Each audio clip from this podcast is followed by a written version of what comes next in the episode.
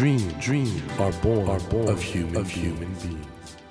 Human beings, human beings grow, grow with, dream, with dreams. That, that is dream, is dream heart. When you touch when you that, touch warm, that vibration, vibration, a new dream, a new dream will be born, born of you, of you. Dream, dream heart, heart. ドリームハート政教新聞がお送りします皆さんこんばんは森健一郎です今週も皆さんと一緒に未来につながる話を伺っていきたいと思います。まずは番組にお寄せいただいたメッセージをご紹介します、えー福岡県のラジオネームゆみさんから。森さんこんばんは。いつも楽しく番組を聞かせていただいています。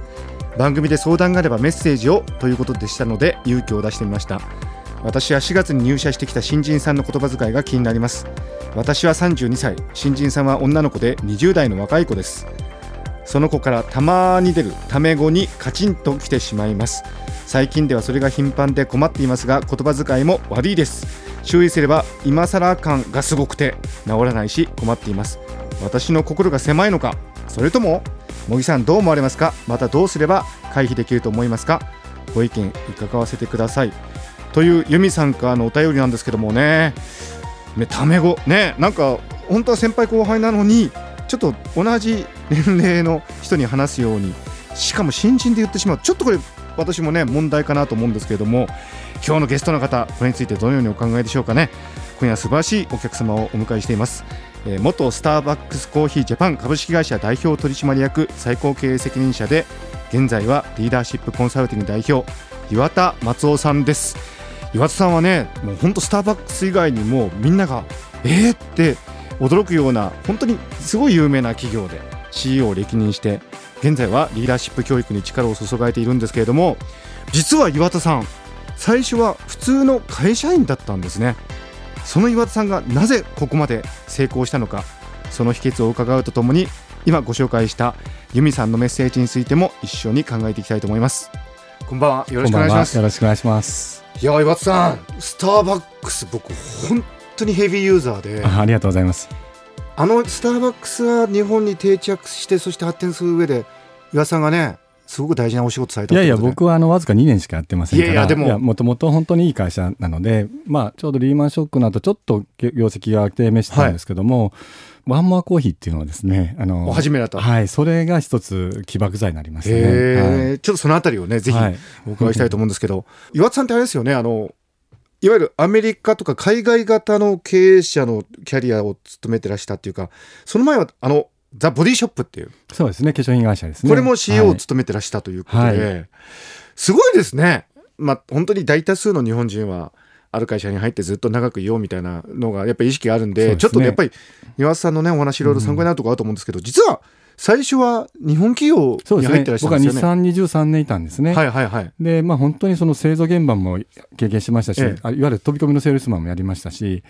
で、やっぱり自分の大きなこう人生の変化点の一つなのは、あの、留学なんですね。で、日産自動車から、えっ、と、UCLA のビジネススクールに2年間行かせてもらったんですね。これはいわゆるあの MBA というそうですね、ビジネススクールですすね。。はい。でそれでやっぱりいろんな価値観を学んできたということですね。MBA というとねやっぱり経営上必要ないろんなスキルとか資質を磨くところというイメージがあるんですが、え実際役に立ちましたか？ー経営のはい。情と理って、まあ、情って、まあ、まあ、理屈の理と情ってありますよね。で、ビジネススクールは理屈を教えてくれるところなんですね。そういう意味では非常に役に立ったと。でも僕はそれだけじゃやっぱ足らないと思っていて、で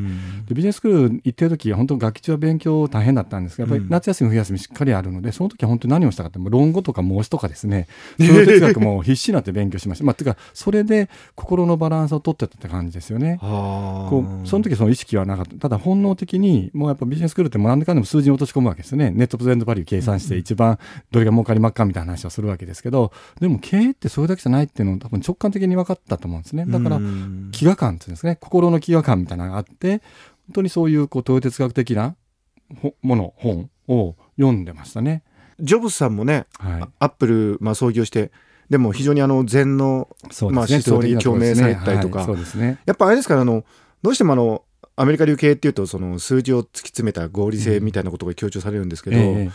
優れた会社ってのはやっぱり今おっしゃったような哲学だとかそうですね。そういうものを大事にされてるね。はい。あの、ビジョナリーカンパニーっていう本がすごくいい本だと思うんですね。うんうんその中の過去何百社っって何十年間遡って調べた結果どういったリーダー経営者がいいかっていうことの答えが第5水準って言っていて、つまり謙虚な方なんですね。我々がそのリーダーって思った瞬間すごい強いカリスマ型のリーダーっていうイメージがありますよね。それは、まあ、その本によると第4水準なんですね。第5水準ってもっと謙虚な人謙虚だからあんま目立たないんですね。でも結果的にすごく企業を永続させるような経営をやりましたと。うん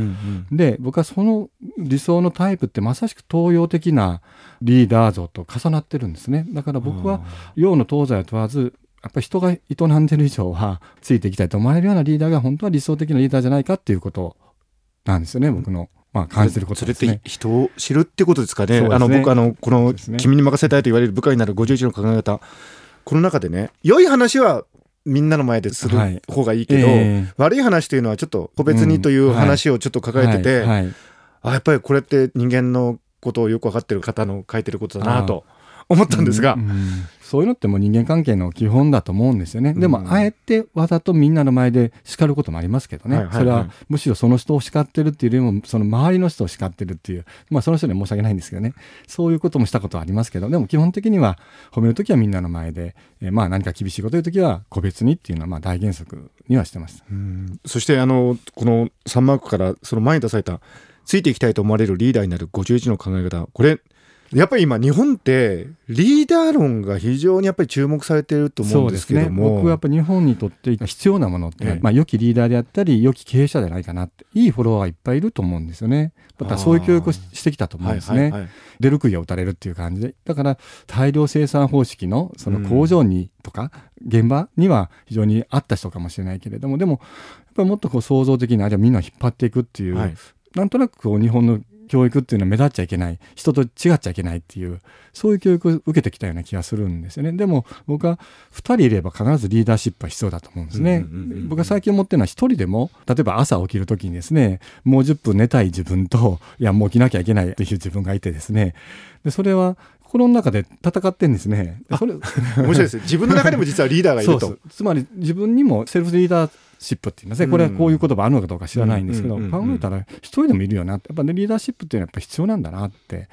まあ、そんなふうに最近思ってますね。今のお話はちょっと 脳科学的にも大変興味深いですね。そうそういうモデルで人間の成長を描くってのこれかなり面白いですね。で、ねうん、自分の中にも要するに複数の自分がいて 非常に理想の高く努力しようっていう自分もいるし、うん、怠けちゃおうかな、ね、ずるくしようかなっていう自分もいる結局まあ本人も書きましたけれど、うん、人を治める前に自分を治めなさいって書いたんですね。人を動かすとかっていう前に自分がちゃんとそれにふさわしいリーダーなってますかっていうことですね。自分を収めてるのかっていうことですよね。いや実際今の僕岩田さんとお話しててもう経歴見ると非常にもう豪華絢爛たる。どんなねいわゆる我々のステレオタイプの中のアメリカ的な方がいらっしゃるのかなと思って、うん、今日ちょっとドキドキしてたんですが。なんかね、いやもう関西のおっちゃん、ね、普通の、はい、なんか本当に一緒になんかあの、今、あの、変な話ですけど、新橋のどっかの飲み屋で、こうやって一緒にお話してても違和感ないような、はい、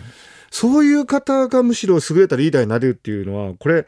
もうちょっと日本人も一つの哲学として知った方がいいですね、これ、ね、そうですね。僕はあと、よくスターバックスの時にみんな、まあ2万2000人いる会社ですからね、はいはい、僕は例えばお店なんかに行くとみんなもびっくりしちゃうんですね、その緊張しちゃって。はいはいはい。ああ、社長来たみたいな、ねはいはい、で。僕はその時によく言ったのは、いや、野球で言ってね、ピッチャーとサード、どっちが偉いかって言ってもしょうがないでしょ。僕はたまたま CEO というポジションを守ってます。はいはい、で、皆さんは、まあ、お店っていうポジションを守ってます。うんうん、そこに上下関係はないんだと。ただ単なる役割の違いであって、そこに偉いとか偉くないとか、うんそういうことは僕は一切ないと思ってるんですね。皆さん、こういう方がアメリカで MBA を取って、そしてボディショップやスターバックスコーヒージャパンの CEO をやってらっしゃるんですよ。ちょっと目から鱗ですよね。さて、あの、先ほどご紹介しましたラジオネームユミさんからいただいた新人の言葉遣いの注意の仕方についての相談メッセージなんですけど、これユミさん自身は32歳ということで、で、新人さんは女の子で20代の子なんだけど、タメ口が出ちゃうと。いうことなんですけど、これどういうふうにこういう時は注意するのがいいんでしょうね？難しいですよね。僕もそのある会社にいた時にですね、はい、東大出たような立派な方だったんですけども 経営者に向かってタメ口聞いてるような人もいたんですよね、はい、僕なんか見ててすごくかわいそうだなって思ったんですよね、うんうん、結局そういう教育を受けてこなかったんだと思うんですね。だから本人は別に悪気ないんだろうと思うんですよ。だからあの相手のことをバカにしてるわけでもないしでただわからないうんうんことだけなので、僕はまあ注意というんですけど、注意というかまあ世の中こういうことなんだよ。結局あなたが損するんですよっていう話をしてあげるのか、もしくはまた別のタメ口聞いてるような人うんを見てどう思いますかって、多分自分のことは気がつかないけど、人のことだったら、あやっぱあれは失礼ですよねって気がつくんじゃないのかなって気がするんですよね。ど。僕あのご助手の中であの岩田さんが書いたことで非常にそうだなと思ったのは一見ねアメリカ人とかはファーストネームで呼び合ってうんフランクに見えるけど、実はその上下関係とかあもうすごいですね。大変気使うと。もうイエスさんの世界ですよね、ある意味。ということですよね。だからはいなんとなくその社会の中の風潮として、うんまあ敬語とかそういうのは日本の良き伝統なんだけど、うんグローバルなビジネスの世界だとなんとなくもっとタメ口に近いようなっていうなんかそういうこと言う人がいてちょっとなんかね、ええ若者の一部にはうん勘違いしてる人もいると思うんですけど、うんあんまりか変わんないってことですねそういうそうですね。相手への思いやりとかとかそういうことはあんまり関係ないと思う。やっぱ、まあ、相手に対する敬意があるかないかはいうことですよね。それから、やっぱりその人間関係をスムーズにするための一つの知恵だと思っていて、うんその方がやっぱりその結果的に話しやすいんだろうと思うんですよね、うんそこにこう立場の差をある程度意識した言葉遣いっていうんですかねでもやっぱり人間って感情の動物だから僕もやっぱりそういう若い人にタメ口聞かれてあこの人何考えてるのかなって感じですね結果的にその人の教養とか生まれ育ちみたいなことを、まあ、考えてしまいますよね。うんであとまあ最後はやっぱかわいそうな人だなってこの年になってこういう言葉遣いしかできないのかって思っちゃいますよね。ううんあの岩田さんご自身はその日産自動車時代にいろいろまあやらかしてしまったっていうようなエピソードも、すね。まあ結構ね、あの上司に、まあ、立ってつくというか、まあ若気の至りというかですね。でも、その、だからまあ僕こういうね、君に任せたいって言われる部下になる方が書いたものの、いい部下だったかというと、僕はそうじゃないと思うんです。でも、中にやっぱ何人か、決して自分のためとか自分が出世したいとか、そういうことでいろんな意見を言ってるわけじゃなくて、会社を良くしたい、まあ当時、例えば日産を良くしたいっていう気持ちで、そういう発言をしてたんですね。やっぱそれを受け入れる度量のある方が、まあ、おられたわけですね。やっぱそういう方にはすごく尊敬しましたし、すごくその人に対しては僕は、本当にこの人の意見をもう全部聞こうという感じになりましたよね。だから、上司の方もやっぱ度量がいるんじゃないかなっていう気がするんですね。僕みたいな生意気な。あ逆にうねんまあ、僕が言う言葉じゃないかもしれないですけど、やっぱり僕も見て、あ、この人についていきたいってまさしく思うと、もう本当にもう尻尾振るみたいな感じなんですね。でもこの人は上司としていかがなもんかなと思うと、結構よく向いちゃう方なんですよね。でこのねご相談いただいた由美さんもこれタメ口っていうその言葉の表現のところで言われてますが、あれですよねその内容がどうであるかってことにもよるかもしれませんねそうですよね。つまり業務についての非常にストレートな提言とかだったりししたら、そうですよね。それを聞き受けるというのも一つの度量であると。そうね、言葉はその手段であって、やっぱ大事なのはその人が、例えば由美さんの部下ですよね、が、はいはいなんかわがままなこと言ってるとか、理不尽なこと言ってるんだとそれは注意したらいいけれども、よく内容を聞いてると、例えば会社を持ってるとかですね、はいお客様を持ってるということだったら、コンテンツがいいんだと、それをこう見てあげればいいですよね。だから、基本的に短所を乱すと本当にキリがないし、すごくイライラするんですけど、うんその人の長所を見るようにするっていうことですよね。まあ、教科書的な話なんですけどね。えー岩さんのお話聞いてていわゆる外資系の花形企業の CEO を務められてたからこそ岩田さんがねそういうふうに一見あの聞くとあなんか今までの日本の例えば伝統的な価値観とか例えばコミュニティのために何かするとかあの自前自分ばっかりを立てるんじゃなくてね、えーそういうことをやっても実はあの今のグローバルな経済の中でのリーダーになれるんだっていうむしろその方がリーダーとしてはいいんだっていう。んちょっと言葉尻とって失礼かもしれないですけど、やっぱグローバルで一体何なのかって、それアメリカのやつなのかとかね、僕はわかんないんですよいろいろ議論されてますよね。えーなんか何が正しいの？でもた何が正しいかっていう、僕本質的なことは別に世の東西、それから歴史、時うん。間、時空も超えて、なんかもうすでにみんな分かっていて、うん。それをいろんな人がいろんな形で喋ってるだけのことであると。で、うん。その真理っていうんですね、原理原則っていうのはもうあるんじゃないか。それは結局、よ昔から言われてる、やっぱり世のため人のため頑張るっていう。で、それが結果的に個人的な満足感にもあると思うんですね。それこそ要求段階説じゃないですけども、結局自分が美味しいもの食べたらそれでいい。でもその段階から次子供を食べさせてあげたりとか、はいはい家族とか社会とかってどんどん大きくなっていくと思うんですね。またそうやって自分の志をどんどん大きく成長させていかないといけないんじゃないかなっていうふうに僕は思うんですね。あんまりだから時代が変わったからといってリーダーシップの形が実は変わるわけではないと。僕はそう思いますけどね。なんとなく。結局その最後はやっぱりいい人か悪い人かって成功してる人は全員じゃないけれどもやっぱり性格がいい人なんですよね。それは周りの人が応援したくなるとかあの僕そんな気がしてしょうがないんですよね。いやーちょっとねそのあたりをまた、えー、と来週もぜひお伺いしたいと思うんですけど本当あの岩さんの本が売れる理由が分かりましたまた来週もちょっといろいろお話伺わせてください、よろしくお願いします、はい、よろしくお願いします。